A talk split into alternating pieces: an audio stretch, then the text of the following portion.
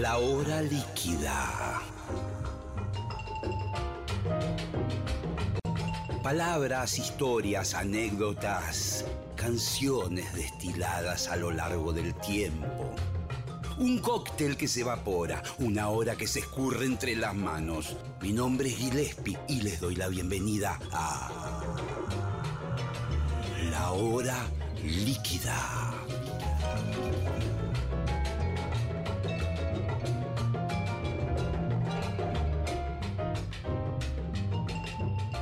Bienvenidos, bienvenidas, bienvenides.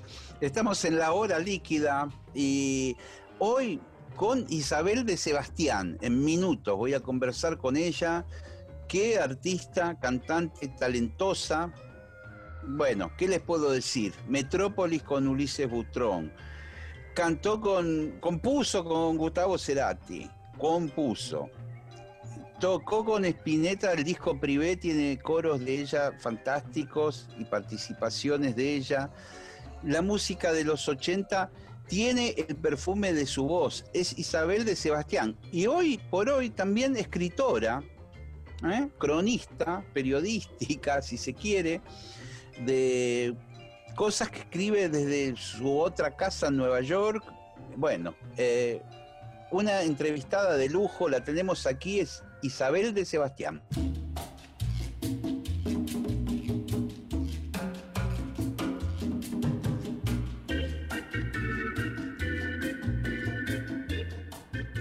Ahí está, es Isabel de Sebastián. Hace un tiempo que no la veo, pero bueno, se la ve muy bien. ¿Cómo andás? Bien, bien. Acá ahora en Buenos Aires, después de haber pasado toda la pandemia en Nueva York, Así que imagínate un día de primavera como hoy, en la ciudad que amo, hablando con vos que hace tanto que no hablamos. Sí, sí es cierto, y han pasado muchas cosas. Bueno, artísticamente vos estás muy activa. Eh, sacaste un disco nuevo, te veo escribiendo, me encanta esa faceta de, narradora, de cronista de la, de, la, actualidad que tenés ahí en el cohete a la luna. Qué bueno a veces en página también, ¿no? Eh, en página me hicieron notas, eh, no, en tiempo argentino también, pero ah. sobre, o sea, tiendo, podría escribir en distintos lugares, pero viste, es como que me siento muy cómoda porque no tengo ningún tipo de restricción ahí, de largo, ¿entendés? O, sí. Eh, yo mezclo a veces, pongo una poesía o una canción en el medio de todo y hago algo que, o sea, yo en realidad no escribía, escribía en las redes. Marcelo Figueras un día me dice, viendo que estaba contando lo de la pandemia en los primeros días, que era de terror, describía las sirenas los 24 horas por día y, digamos, y, lo que se sentía en esa ciudad en ese momento. Y entonces me dijo, ¿por qué no empezás a escribirlo? Nos conocemos hace mucho tiempo y sabe que me gusta escribir y qué sé yo. Y entonces así empecé, y viste, es como si se me hubiera cerrado la puerta a presentar el disco en Buenos Aires, que fue como, viste, muy fuerte, ¿no? O sea, tenía todo preparado, las hechas, ya todo el pasaje y de pronto me quedé porque mis hijos estaban ahí y eh, me di cuenta que iba a ser muy duro. Yo vivo en Brooklyn allá y viste cuando sabes cómo es y sabes que es duro, viste, es una ciudad dura eh, y conozco, digamos, todos los problemas sociales que tiene. Entonces dije, me tengo que quedar porque esto va a ser terrible y quiero cuidarlos. Entonces, eh, bueno, qué sé yo, todo lo que acá también pasó, conseguir comida. Sí, vamos, vamos a, poner eh, al tanto a algunos oyentes que por ahí entran ahora y dicen, bueno, ¿por qué hablan de Brooklyn? ¿Por qué habla de sus hijos? Bueno, vos tenés una historia que en los últimos años es como de, de estar un tiempo en Estados Unidos y un tiempo en Argentina eh, contame un poco cómo vos te casaste con un norteamericano y ahí empieza esta doble nacionalidad, digamos, ¿no? Yo en el 89, o sea que, y durante muchos años no vine, después vine y me quedé acá unos años, viste que ayudé a mis padres, digamos, a, este, a morir, básicamente. Tuve ese privilegio, ¿viste? No todos los que vivimos afuera tenemos el privilegio de poder venir a hacer eso. Tenés razón, y que es una cosa que va a gravitar cuando no lo viviste eh, toda tu vida, ¿no? Como esa especie de, de karma, ¿no? digo como uno de los grandes privilegios que tuve, ¿viste? con todo lo doloroso que fue.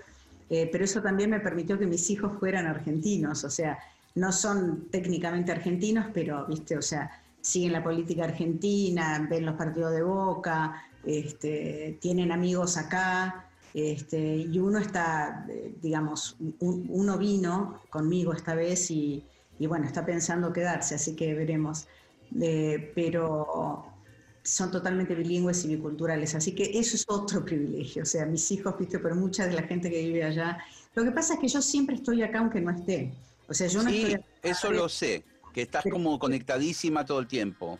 Sí, estoy conectada, eh, digamos, por las redes y básicamente porque lo que hago, lo que escribo, lo que canto, eh, digamos, mi imaginario, mis fantasmas, todo ese mundo, ¿viste? Es, es argentino. Y aparte porque quiero mucho este lugar, me siento muy argentina. Y eh, así que siempre estoy, ahora con las redes, imagínate, o sea, siempre estoy literalmente, aunque esté en cualquier parte, ¿no? Eh, y cuando vos decías yo me imaginé cómo iba a ser allá. A ver, eh, trata de contármelo, porque eh, vos lo, lo, conocés bien, pero yo quizás no. Eh, ¿Qué te, o sea, era un, futuro mm, tremendo el que se veía venir, evidentemente.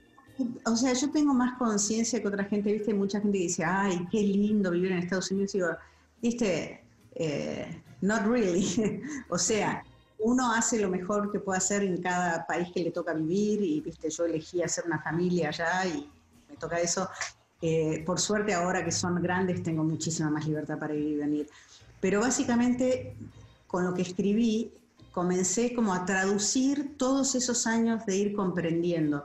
Comprendí y, o sea, aparte me tuve que poner a repensarlo y eso fue buenísimo. Por ejemplo, el concepto de libertad, que es tan distinto en Estados Unidos que el de la Revolución Francesa, ¿viste? Tan individualista, tan de cowboy, ¿viste? Que va corriendo la frontera. Eh, entonces me, interesó eso, ir contándole a la gente. Y precisamente como conozco estas cosas, ¿viste? Eh, conozco cómo está el sistema eh, médico, por ejemplo, entiendo cómo es la situación de los inmigrantes hispanos en Nueva York. Eh, o sea, eh, es, imposible no conectarse con la desesperación que hay en esa ciudad, que por otro lado es la ciudad más fascinante probablemente que haya en el sentido de eh, la enorme variedad de personas y de maneras de vivir, ¿viste? Eso es como... Eso es genial porque, viste, acá hay algunas, si tenés el estilo este, el estilo otro, el estilo otro, no, allá está, es, es una implosión de realidades y de maneras de ver el mundo y religiones y todo, o sea, que yo camino por mi calle y pasa una musulmana totalmente velada y tres hip hoperos, viste, con una moto que tiene, no sé, 300 kilowatts de luces que se prenden y se apagan con un parlante que te... O sea, entonces hay tantas, tantas maneras y eso eh, es siempre algo que me fascinó, porque, viste, acá es muy uniforme, en España también, viste, en Europa también hay una cierta uniformidad, hay distintas maneras, obviamente distintas tribus y con lo de las redes se afianzan más ciertas tribus. Pero bueno, yo estaba ahí en Nueva York dándome cuenta que no había una estructura que soportase la que se venía. Cosa que es increíble si pones a pensar, viste, la ciudad más poderosa del país más poderoso. Pero claro, porque bueno, recursos materiales, económicos no les deben de faltar, pero sí es cierto que por ahí la forma en que ellos tienen de funcionar no es una forma quizás tan inclusiva para determinada gente, ¿no? Eh, no, no, no es inclusiva y no está armada la red social. Inclusive acá te diría, viste, eh, te sentís mal y te cuida tu tía. Allá tu tía está en Cincinnati, viste, qué sé yo, en, alguna otra parte o no hay.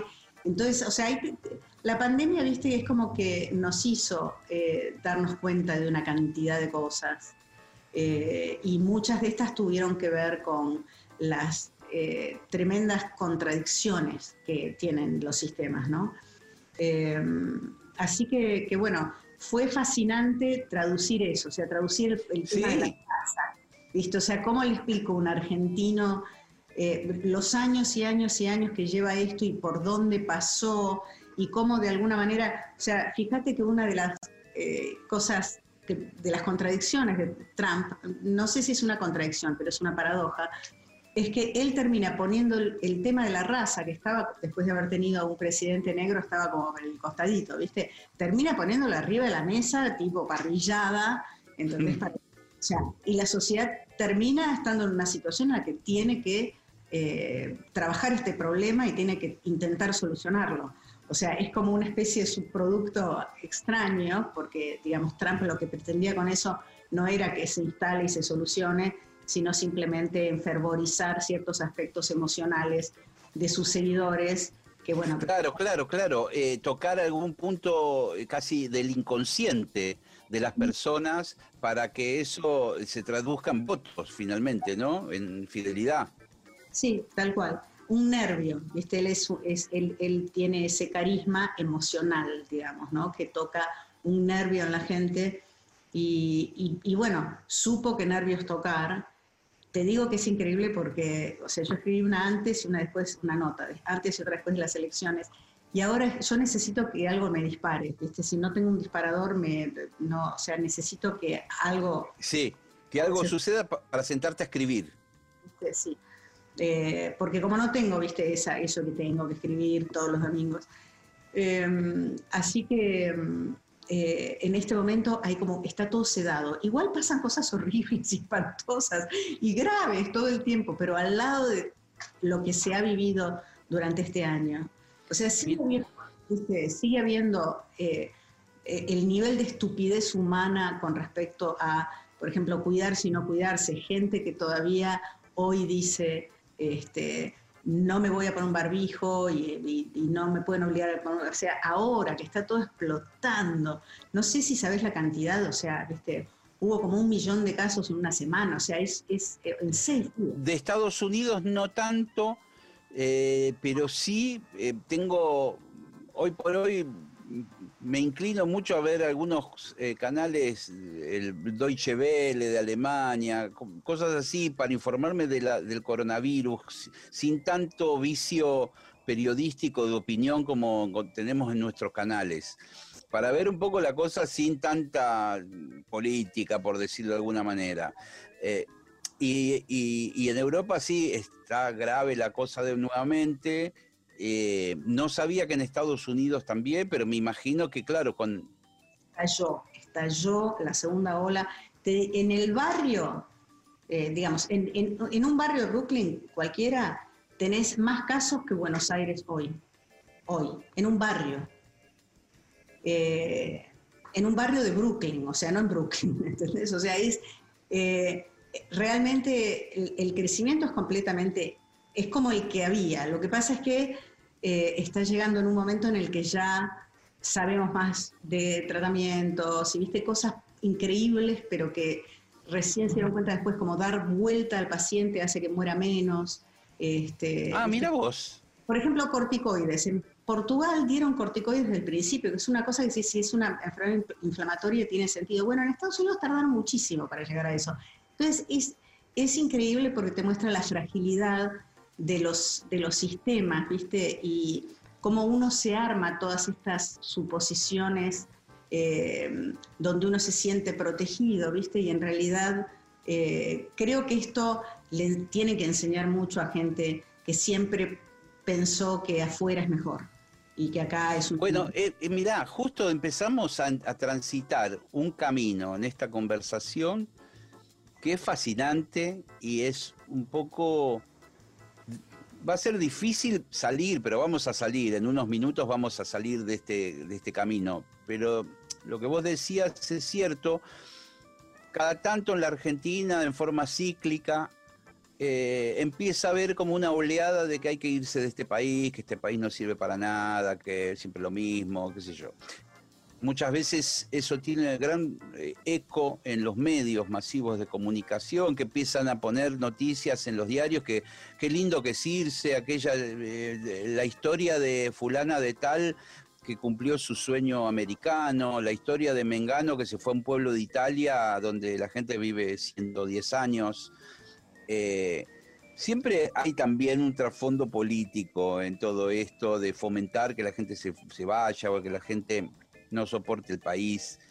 Eh, y vos resultás ser una especie de bálsamo, de talismán, porque bueno, tenés esa doble nacionalidad, entre comillas, de vivir el tiempo allá y tiempo acá y contarnos un poco eh, y, de primera mano las cosas que no están tan bien.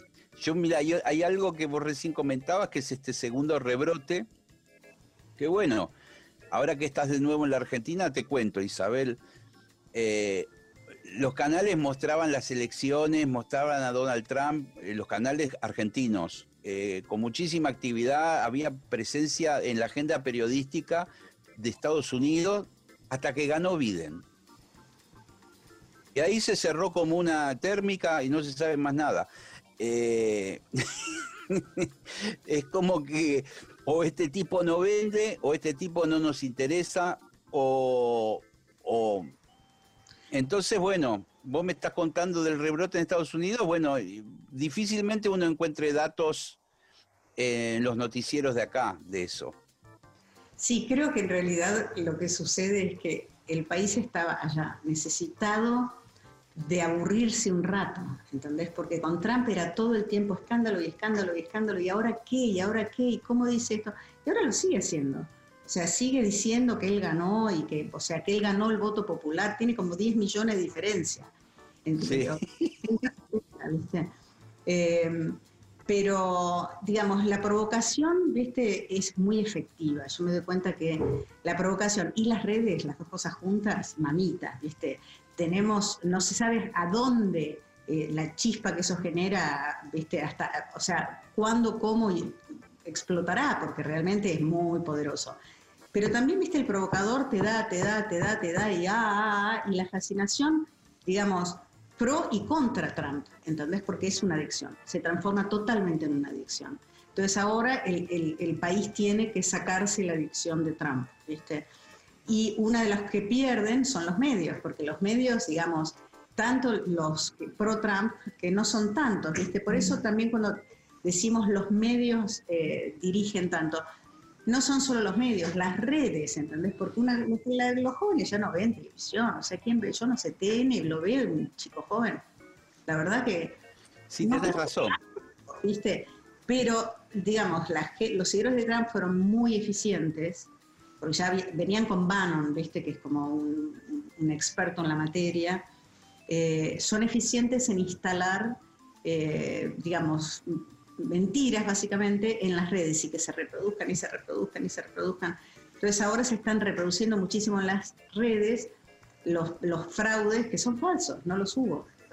Porque salga todo el establishment, pero todo el establishment de derechas, de izquierda, donde quieres decir, señores, yo soy el responsable de las elecciones en Filadelfia, está todo bien, ya recontamos, ¿entendés? Y por todos lados dice, no, eh, los que contaron los votos es una compañía venezolana, o sea, cualquiera y te instalan. en este caso son los bots, tienen mucha presencia los votos rusos en la campaña pro-Trump. De alguna manera a, Putin aparentemente le convenía este, este estado de cosas. Eh, porque aparte, bueno, viste, si hay otra cosa que Trump trajo fue la falta de injerencia en el exterior, que sí la tuvo y negativa, con Europa, por ejemplo, eh, o sea, fue muy mezclada y muy caótica, eh, pero está, eh, digamos, llevándose tropas de Afganistán ahora, porque una de sus promesas era menos guerra, ¿no? Claro. Quiere en ese sentido. Entonces, no hay buenos ni hay malos, pero sí hay gente que puede destruir mucho el tejido social. Y eso es lo que hizo Trump. O sea, destruyó todo. Algunas cosas que uno dice, qué bueno destruir el poder de la CIA, ponele. Es que no es que destruir el poder, de la CIA, lo que destruyó fue la creencia en absolutamente cualquier cosa que, eh, digamos, que, que, pueda tener una legitimidad. ¿entendés? O sea, implosionó en la posibilidad, no hay nada legítimo no hay nada legítimo. Entonces, por lo tanto, eh, digamos, la democracia se debilita también, porque si si alguien ganó, a mí me tocó perder, pero yo no acepto que perdí, y una cantidad de fanáticos eh, no aceptan y no le damos validez al que ganó y qué sé yo, la democracia, ¿qué sería? Digamos. Eh. Por eso, o sea, él dinamitó, digamos, el sistema electoral, pero antes también dinamitó todas las otras instancias, la instancia judicial, por ejemplo, o sea, o sea, lo hizo judicialmente ya directamente, ni te empiezo a contar, ¿viste? O sea, más... ¿Y cómo, sí, sin entrar por ahí en, detalles, cómo ves ese, ese futuro? Que, que seguramente o sea, nosotros ahora nos toca vivir otro momento que ya lo hablaremos en minutos seguramente, la parte de la Argentina, y, pero quiero hablar también de música en minutos también. Pero ¿cómo imaginas este nuevo Estados Unidos? Palabras, ¿no? La música, la música cuenta o explica o da lo que las palabras, a donde las palabras no llegan. Eso claro. sí. Eh, pero sí, me preguntabas cómo lo veo. Hay algunas eh, eh, indicaciones que algunas cosas interesantes puede haber. Por ejemplo, eh, la generación de mis hijos, o digamos, de los millennials para abajo. Sí. Son chicos que eh, realmente tienen una concepción completamente distinta del tema de la raza, votaron a Biden masivamente, pero no porque les guste Biden, porque se dan cuenta que Biden es de alguna manera más de lo, de lo, mismo, digamos, este, de siempre, ¿no? Eh, a ellos les gustaba Bernie Sanders, evidentemente. Pero eh, eh, con el tema de la raza y con, y con muchas otras cosas los veo más, por ejemplo, con el tema de la guerra también. Ellos no creen en el excepcionalismo norteamericano, que es una de las grandes marcas de esa cultura, ¿viste? Ellos creen que tienen un estado de excepcionalidad, o sea, que es el gran país del mundo que va a llevar a los otros a mejorar, o sea, de, sobre todo desde la Segunda Guerra Mundial, quedaron, ¿entendés? Como de alguna manera los que llegaron ahí en último momento, viste, perdieron muchísimas vidas en esa, en esa guerra y quedaron como, ven, nosotros podemos ser los que terminan las confrontaciones o nos metemos en los lugares jodidos donde están pasando cosas. Y este, más allá de su injerencia económica y su imperialismo, ¿no? Eh, pero era todo parte del excepcionalismo, lo que se llama, este, eh, eh, y los chicos estos no creen eso. Y aparte de eso, no tienen, digamos, el, mismo sentido de nacionalismo porque no vivieron la Guerra Fría. ¿Entendés? O sea, los baby boomers, la generación nuestra para arriba, digamos. En Estados Unidos, viste, se metían abajo de los pupitres, no sé, cuatro veces por mes porque había este el eh, simulacro de o amenaza de, de, de, bomba o claro entonces viste eh, digamos eh, son chicos que nacieron con otra y aparte nacieron sintiéndose que pierden todas las guerras ¿entendés? o sea que Vietnam fue un desastre que viste que Irak fue un desastre entonces entonces tienen otra concepción y Estados Unidos es un país que tiene mucha mucho ingenio, ¿viste? Tienen mucha libertad para crear. Entonces, pues yo veo que a veces en Europa, ¿entendés? Hay como una cosa, suponete, mi ex hizo una obra en la que es eh, Gospel at Colonus Edipo, eh, pero con coro gospel en vez de coro griego.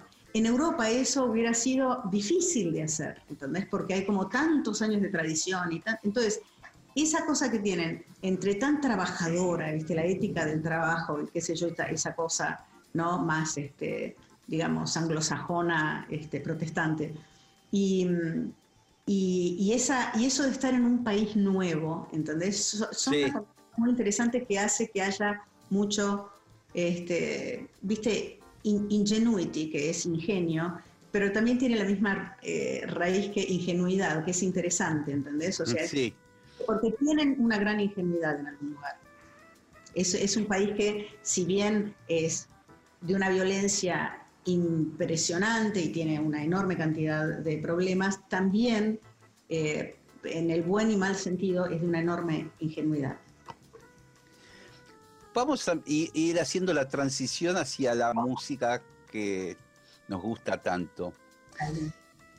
¿Cómo, cómo es el, el trabajo de, digamos, en el caso tuyo, particularmente o si lo querés ampliar a otros casos hipotéticos, ¿cómo es el ambiente musical allí, en, Nueva York particularmente, donde hay tanta fantasía puesta de, de decir, bueno, si la pego en Nueva York, la pego en el mundo, es el lugar, bueno, sobre todo en el jazz, ¿no? Pero...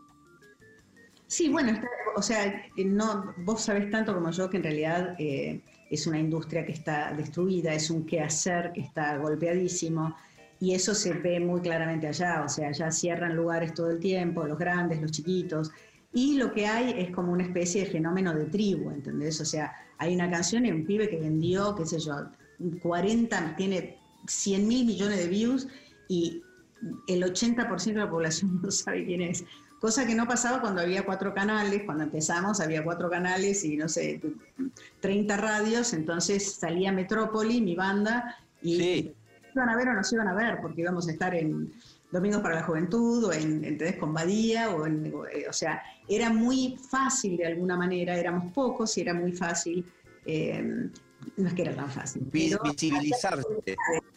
Visibilizarte para todos, ¿entendés? O sea, era el momento, viste, una que sepamos todos existía. Ahora ya no existe una que sepamos todos. Qué genial, tenés razón.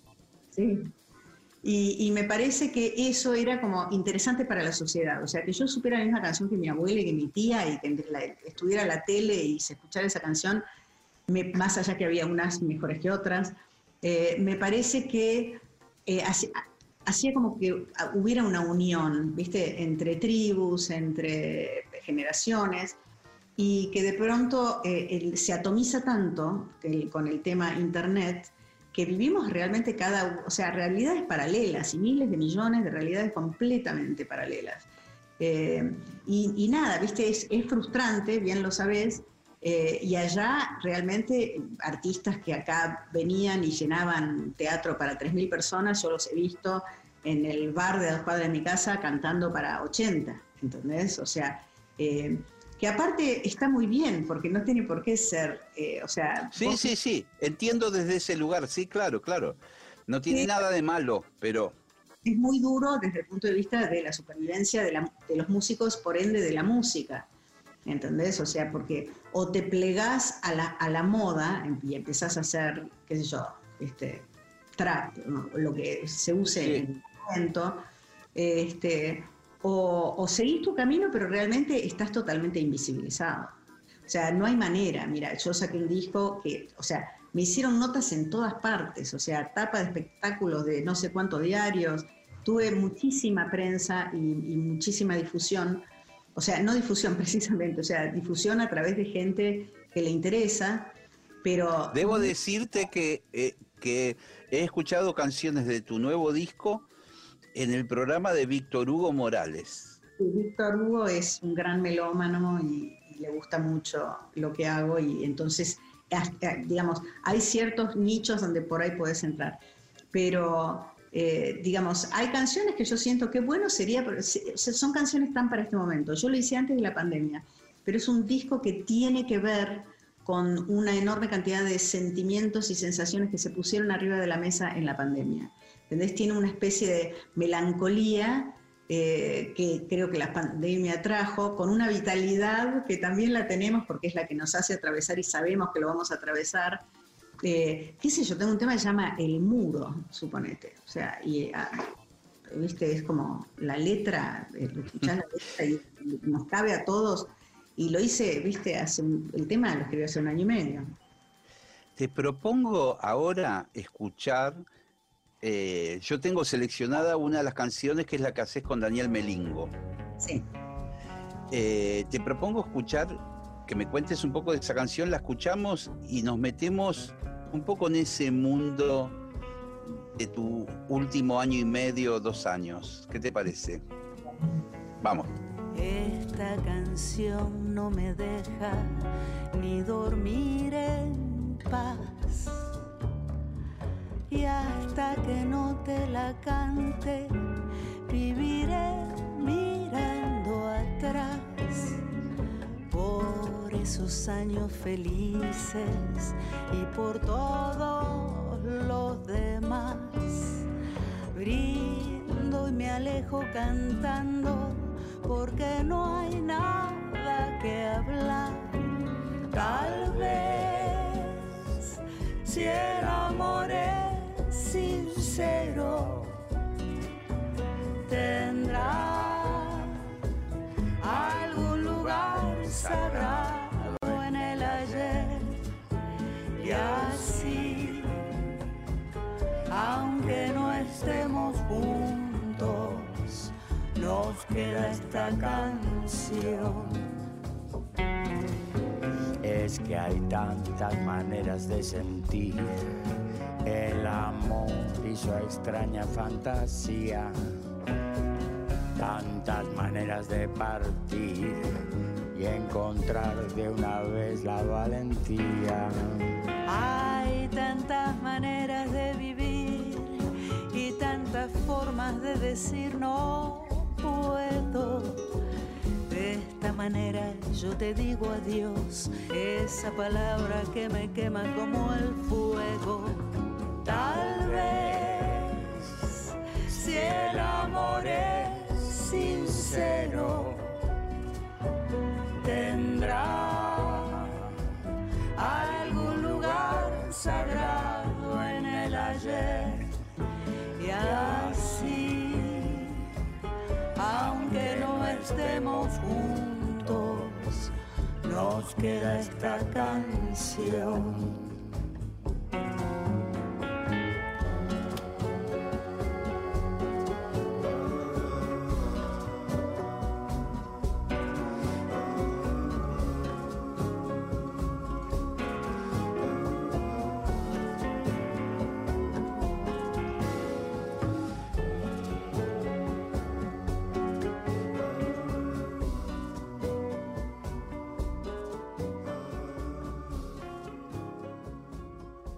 Gillespie e invitados. La hora líquida. De 20 a 21. En 937 Nacional Rock.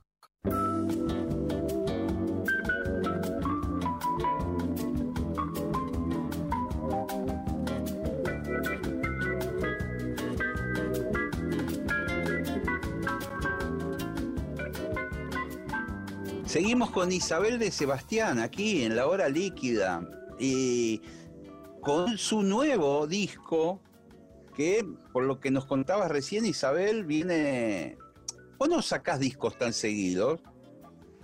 Cada tres, cuatro años, cinco, no sé cómo es la frecuencia, pero te tomás el tiempo para prepararlos, para componerlos.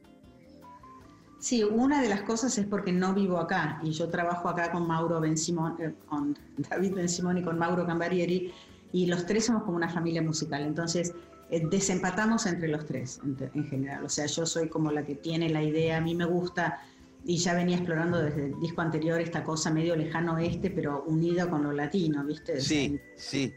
Como, como, el tema este, la milonga del adiós que canto con, con Dani eh, que de alguna manera, viste, se llama milonga, pero es como una especie de bolero del lejano oeste. Sí, sí, eh, ahí encontraste como un sonido, que, que, tenés razón, que comienza en el disco anterior. Sí, sí. Y que une mis dos mundos. En realidad, ¿entendés? O sea, eh, es totalmente lógico, porque yo tengo una formación muy de allá y allá aprendí a valorar tanto más las músicas del mundo y a la, la música argentina. O sea, yo encontré profundamente el tango viviendo allá eh, y el folclore también. Si bien siempre me gustaron y siempre viste, canté algo de eso, con, viste, o, con Leda Valladares, o, siempre, tuve algo que ver con esos mundos. Pero allá realmente es donde profundamente, a la distancia, viste como dice Tom Waits en esa canción. Sí, sí cuando estaba del lado, tuve que irme a la costa oeste para verla, ¿viste? tuve que estar toda la noche despierto para ver la mañana. O sea, muchas veces pasa eso, ¿no? Eh, así que aprendí, también aprendí, eh, entendí más la historia de la política argentina viviendo afuera. Me sirvió mucho toda esa distancia para, eh, para aparte, generar un vínculo afectivo profundo con estas músicas y por extensión con las músicas latinoamericanas. O sea, yo viviendo en Nueva York estuve, qué sé yo, en Trinidad un par de veces, ¿viste? Porque Bob tocaba steel drum en Trinidad, ¿viste? Sí, sí, ese instrumento es como de, entre de, es un vibráfono, pero no... son barriles de petróleo porque les prohibieron a los negros en Trinidad, les prohibieron el carnaval. Entonces, como no tenían instrumentos, se fueron a la playa y la Standard Oil había dejado tirados los barriles de petróleo. Entonces, eh, los facetaron e hicieron distintas notas en los distintos, digamos, en las distintas facetas. Y este, y he estado, viste, con músicos gnawa en Marruecos, como, ¿viste? que también son pentatónicos, o sea, es como una especie, es como, es como un rock and roll primitivo, totalmente arcaico, este, de una tribu que vive en Marruecos. Eh, así que de, de, alguna manera esa cosa tan celebratoria y tan zarpada, y tocan esos instrumentos y mientras algunos de los mismos músicos están pisando carbones encendidos, ¿entendés? O sea, eh, ¿Verdad? Sí, sí, se oh. llama Nahua, este, la música y son, entran en trance. Y, este, y, teníamos algunos músicos en Nueva York, entonces fuimos para allá y, vivimos con ellos. Y, bueno, también la salsa. Bob había tocado con Machito, con Tito Puente, entonces, entonces iba a los lugares de salsa, pero los lugares heavy metal con Ron y la Coca-Cola, eh, pan de armas a la entrada, te venden unos aros que pareces un arbolito de Navidad en el baño. Este, y, entonces nada, me enamoré de la cultura popular de una manera que viniendo del rock argentino me había quedado en una cosa un poquito cerrada. Y aparte, viste, vos que venís del jazz también, viste que por lo menos antes, viste, para el jazz, los modernos, los que éramos modernos de los 80, éramos, viste, unos, unos pavos. Eh, y para nosotros ellos eran unos aburridos y para el siempre había una... Bueno, recién te escuchaba mencionar el folclore, el tango, y pensaba, mientras vos hablabas, y, decía, claro, eh, nosotros tuvimos una relación tan extraña con nuestra música, a pesar de haber nacido acá y, vivido en nuestro país. Es recién eh, se empezó a, amigar el mundo del rock, de la música moderna, como decían, eh, con el tango y con el folclore. Eh, en algunos momentos pensaban divididos cuando empieza a grabar cosas de Atahualpa Yupanqui, pero no fue algo natural. Fue, fue algo retrasado. Fue natural porque para un tipo como Melingo, y por ahí por eso, viste, nosotros colaboramos mucho juntos, porque eh, salimos del, rock, o sea, no, no, fueron tantos los que se fueron, y, digamos, Melingo en un principio al tango también, pero también a la, o sea, hay canciones que las inclusive hay algunas que yo canto de él, como Corazón y Hueso, que podría ser eh, Leonardo Fabio, ¿entendés? O sea, la canción argentina, ¿no? Y creo que los dos tenemos este, una, especie de cariño por la canción argentina, por, esa tradición, ¿no? Sí. Y, este, y está buenísimo. O sea, yo, yo siento y creo que esto también como músico lo sabes, que la música se mezcla como acuarelas, ¿viste? Eh, no, no es que tienen límites delineados como en un dibujo, ¿entendés? Es como que se contagian. Y después, bueno, podemos entrar en el tema de la apropiación, que ya hay sí. para otra hora entera.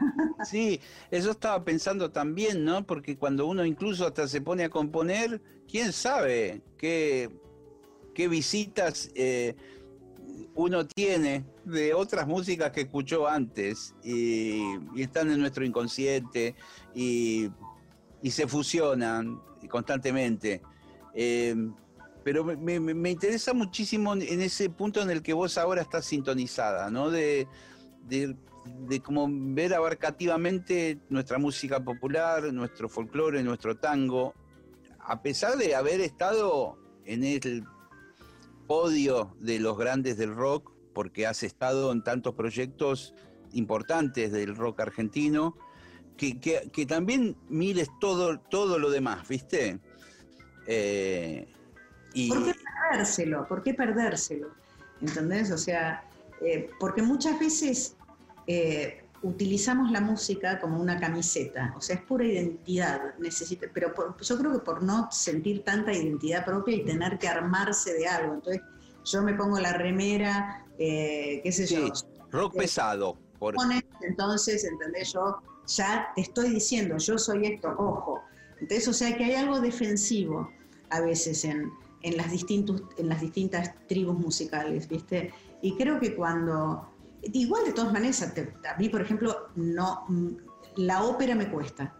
Y es algo que me hubiera encantado que no me cueste, porque eh, sé que hay una riqueza gigantesca de todo tipo, ¿viste? En la ópera.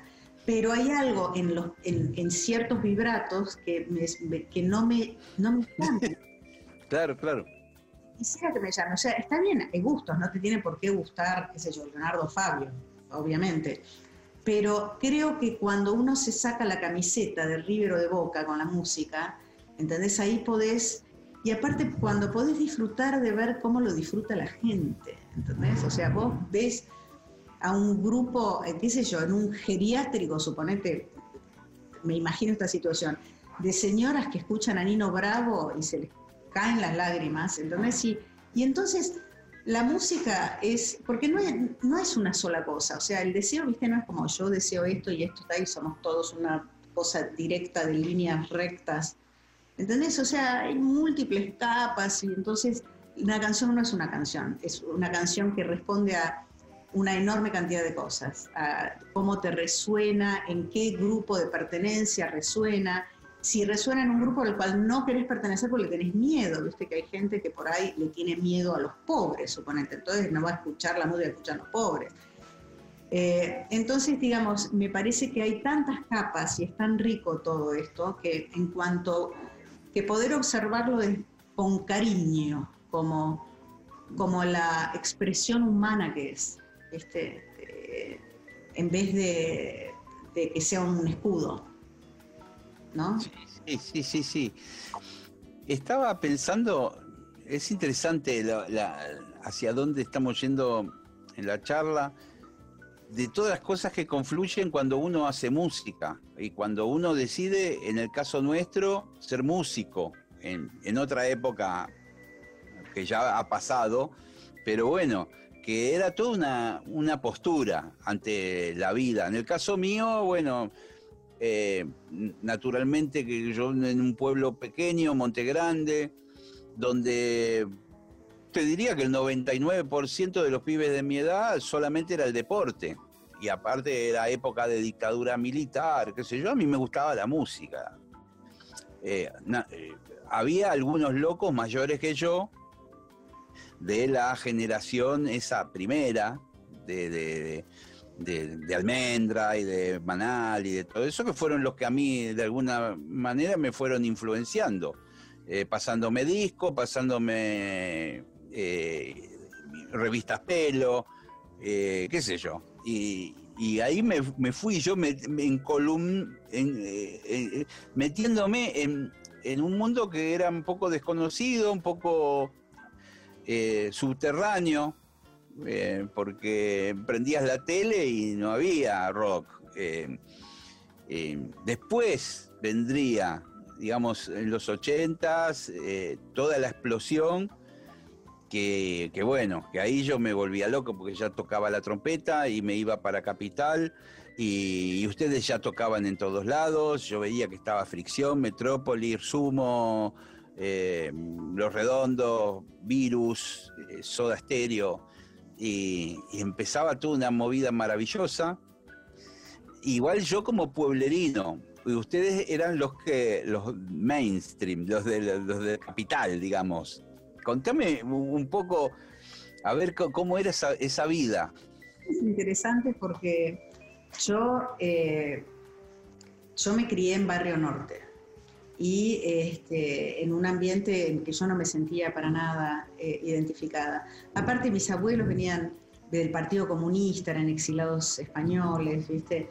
O sea, no tenía nada que ver con eso, pero bueno, terminé en ese barrio y en una escuela de ese barrio. Y, y de pronto, bueno, ahí fui muy rebelde, pero muy rebelde, muy rebelde y... Me lo puedo imaginar. Directamente. Eh, con decirte que estuve internada a los 15 años. O sea, eh, venía heavy. Y, y, de pronto, viste, lo escuché a Luis Alberto, ¿entendés? O sea, ponía el disco de Almendra y me sentía menos sola, ¿entendés? Entonces me quedaba y era como, había algo que, bueno, no conozco a nadie que piense como yo, no conozco a nadie que le gusten las cosas que me gustan, entonces soy yo contra el mundo, pero hay alguien que me entiende, entonces hay alguien que está en un mundo simbólico al, que, al cual yo pertenezco. Y no me lo olvidé nunca eso, así que para mí después terminar cantando con Luis, digamos, fui como... Bueno, me imagino, porque claro, seguramente la primera vez que lo viste se corporizaba esa voz que escuchabas en el disco de Almendra. Eh, qué impresión, ¿no? Linda, pero... Sí, sí, igual nunca lo viví como algo impresionante porque, viste, digamos, fue todo tan gradual y todo tan natural.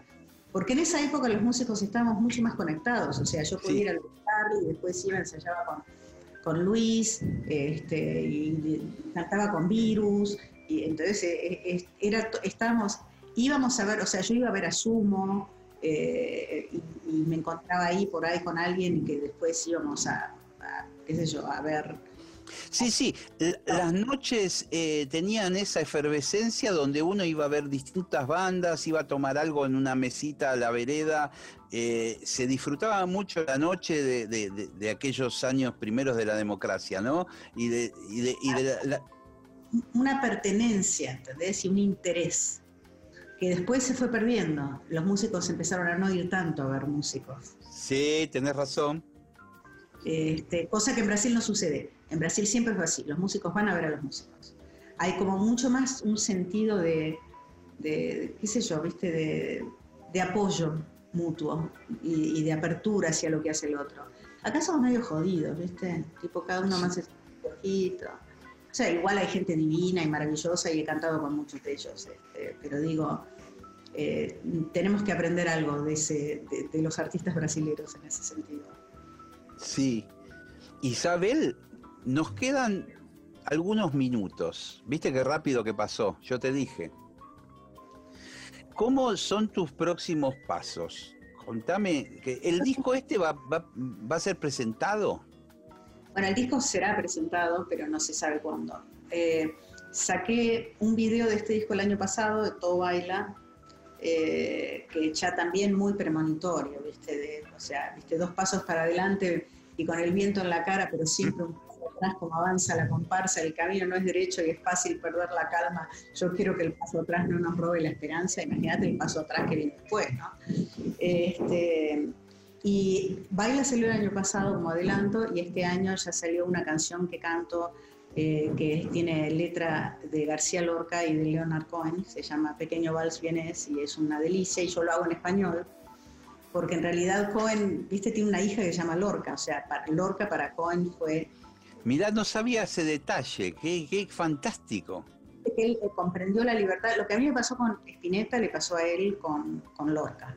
Ah, mira vos.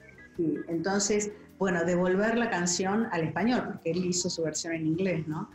Eh, así que, que, saqué ese video y después saqué otro con este La Milonga de la Diosa, este tema que canto con Melingo, Así que esos están en YouTube y el disco está subido en Spotify y en todas partes.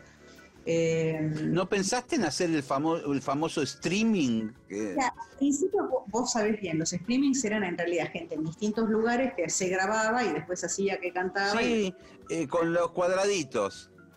Muy, me, resultaba muy aburrido, sobre todo el primero lo ves, el segundo lo ves, viste, cuando te proponen mirar el número 85 ya, viste, eh, y después vinieron los streamings que ya vienen más jugados, o sea, sí. Te sacan el audio porque son músicos, ¿sabes? O sea, hay que ver cómo se toma el audio, ¿entendés? El audio termina saliendo por un celular o por una computadora como esta, que es portátil y tiene un este, entonces la experiencia, y aparte tenés que estar alejado de los músicos y tenés que ensayar. Y yo, viste, no quiero ensayar en un lugar, viste, que lo que son las salas de ensayo, es algo que me un lugar en medio de la pampa húmeda para no joder a nadie, ¿entendés? No puedo tocar afuera eh, con distanciamiento social y al aire libre. Entonces, este, estamos pensando, viste, algunos ensayos en algún lugar, en alguna quinta o algo así, probablemente para febrero, para presentar algo febrero marzo, eh, pero a mí me gustaría hacerlo en vivo. Porque también me gusta hacer las cosas medio obse, por eso tardo con los Sí, ya lo sé. Entonces, viste, para hacerlo quiero que, por, por ejemplo, lo filme mi amigo Adrián Caetano, que, es, que, es- que hizo dos videos conmigo y que, ¿entendés? Entonces tendría que ser cuando él pueda y con, o sea, se empieza a complejizar y a dificultar y a hacer más caro todo porque lo quiero hacer bien, no quiero hacer, o sea, le puse tanto a este disco, ¿entendés? No, claro, claro, claro. pensando y pensando y haciendo y los videos y me siento a editarlos y, es todo tan artesanal, ¿viste? Que, que, me dan eh, me dan ganas de, de esperar un poquito más y poder ensayar y poder tocarlo por ahí con distanciamiento social, pero en una plaza, ¿viste? No sé, algún lugar. Ahora apareció, digamos, una nueva alternativa. Estaba leyendo, no sé si lo hizo el concierto o lo harán estos días, Coti, eh, en el Conex, que Conex es como abierto, ¿no? Sí. abierto y creo que de- es un lugar gigantesco. Yo lo conozco, donde actuaba la bomba de tiempo. ¿Recordás? Es, ese patio. Bueno, creo que entran 200 personas ahora en el nuevo formato. Y antes entraban 2000. Eh, pero además, ellos tienen todo un sistema para transmitir vía streaming ese mismo concierto. Sí. Eh, entonces es como que vos podés tocar en vivo con tu sonido y con todo lo, y hay gente que te aplaude y disfruta y también el que quiere lo compra por streaming. Es interesante, ¿no? interesante. O sea, ahí sí, ¿entendés? Donde hay, digamos, donde hay aire, ¿entendés? Donde, donde las cosas llegan, vos que tocas la trompeta, Sí, no. momento en el que estás, ¿entendés? Empujando aire y lo que le está llegando al otro es eso. Eh, me interesa eso, ¿viste? Que siga siendo una cuestión sensorial. Eh, es, es- es- es- lo que más tenemos que despertar en este momento, aparte, ¿viste? Después de tanto confinamiento. ¿Entendés? O sea, sentir la brisa y el sol y escuchar la música y ver al músico. Y, va a estar buenísimo. Pero bueno, espero poder hacerlo, ¿viste? Eh, lo voy a hacer tarde Sí, lo vas a hacer, lo vas a hacer. Y ya en estos minutos finales, eh, tenés que seguir escribiendo también, ahora que arrancó esto. Ya que mm, me di cuenta que Lo haces muy bien, están buenísimas las, las crónicas. Y son bastante extensas. No es que escribís poco. No, no, no, no. No porque, digamos, si me meto con un tema, suponete como me metí con la raza o con el- la idea de la- del individualismo o con la guerra de lo de Rijo, viste, realmente voy contando qué pasó y lo investigo, qué pasó, o sea, de cuáles son las raíces de eso, cómo se vivió en distintos momentos de la historia. Este, trato de, o sea, es como una película un poco, ¿viste? Y no sé bien el estilo, no, no sé muy bien qué estoy haciendo, no sé, no sé si, o sea, calculo que alguien lo hizo antes. Mejor, Sí. mejor, no lo sepas. Sí, sí, sí. Y tengo, como te digo, libertad para hacer algo largo en el cohete y para hacer absolutamente todo lo que quiero, ¿viste? No me gustaría tener que estar, eh, que alguien me diga, bueno, esto se puede decir o no se puede decir, o, ¿entendés? Eh, qué sé yo, estoy muy contenta eh, en ese medio, ¿viste? Que aparte es un medio muy íntegro periodísticamente, ¿viste? Y de, de mucho nivel de, de plumas. Ahí eh, todos los que escriben son pesados, ¿viste? un gran privilegio y como te digo, fue como la gran sorpresa. Se cerró la puerta de la Argentina y de presentar el disco y se abrió la puerta de la escritura y, me sale muy fluidamente y bueno, yo vengo de una familia de escritores también, pero no, esto empezó y no termina más. O sea, eh, inclusive ahora me llama más escribir que hacer canciones, pero eso es porque estamos en pandemia. O sea, la pandemia es como si eh, no tuve la necesidad, tuve más la necesidad de cantar, por ejemplo, que la de escribir canciones. Pero ya, ya me está empezando a, ya está empezando a aparecer, así que en cualquier momento volvemos a eso. Igual tengo otros dos videos que hice que voy a presentar, calculo que uno este año y otro el año que viene. Y, y nada, buenísimo, gracias por invitarme porque, viste, es la manera de- de que, qué sé yo, que el disco y la voz ¿no? de uno y lo que uno tiene para decir este, lleguen al- al- a algún lado, ¿no? Se esparzan. Sí, y aparte lo que a mí me gusta de este programa es tener el tiempo de hablar, ¿viste? De, de- de si surge un tema, poder quizás no, no lo podamos eh, profundizar tanto como nos gustaría, pero tampoco eh, tenemos tiempo de hablar, ¿viste? Y, No existe mucho, vos que lo sab- sabés bien, sí. eh, o sea, hay otra gente, como suponete con Polimeni también, tuve una nota larguísima, y es un tipo como vos, o sea, es gente que de- excede la cosa periodística de tener que hablar de un tema o el otro y podemos entrar en una cantidad de mundos, ¿viste? Y volar. Eh, y eso eh, me encanta, ¿viste? ¿Qué sé yo? Lo tiene Dolina, lo tiene alguna gente que, que creo que no lo tenemos que perder nunca, porque, ¿viste? Estamos en la era Instagram, todo es instantáneo, ¿entendés? O sea, Sí, pero es superficial también, ¿viste? Eh, son como imágenes, símbolos, golpes de efecto, pero está bueno ver lo que hay atrás, ¿viste? De todo. me encanta que estés haciendo esto. Te mando un beso grande, ojalá nos veamos en persona pronto. Por Sí. ahí. Nos veremos en un escenario. Sí. Bueno, cuando quieras, la trompeta mía ahí estará. Eh, dale, dale, dale. Sí, es que tenemos que hacer algo, seguramente. Gracias. Gracias, gracias por tu tiempo, gracias por, por todo. Gracias por hacer este programa donde uno realmente puede, eh, qué sé yo, expandirse por tantos territorios y tocar tantos temas y qué sé yo, es como estar tomándose un mate con un amigo, está buenísimo. Cuídese, barbijo, alcohol en gel. Lo haré. Bueno, nos vemos pronto. Dale. ¡mua! Chao. Este- en la luz azul, un marinero de ultramar, con hambre y ganas de fumar, el opio de la China,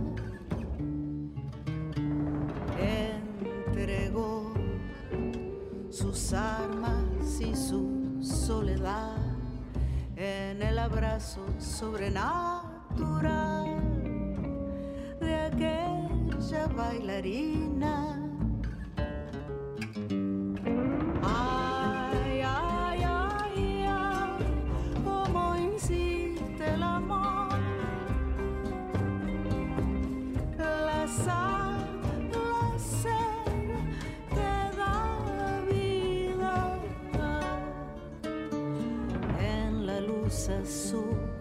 Un bar perdido más allá del sur. Un marinero se olvidó del mar, del opio y de la China. Y al bailar así, ella también volvió a brillar. Y en esos brazos que sintió temblar, and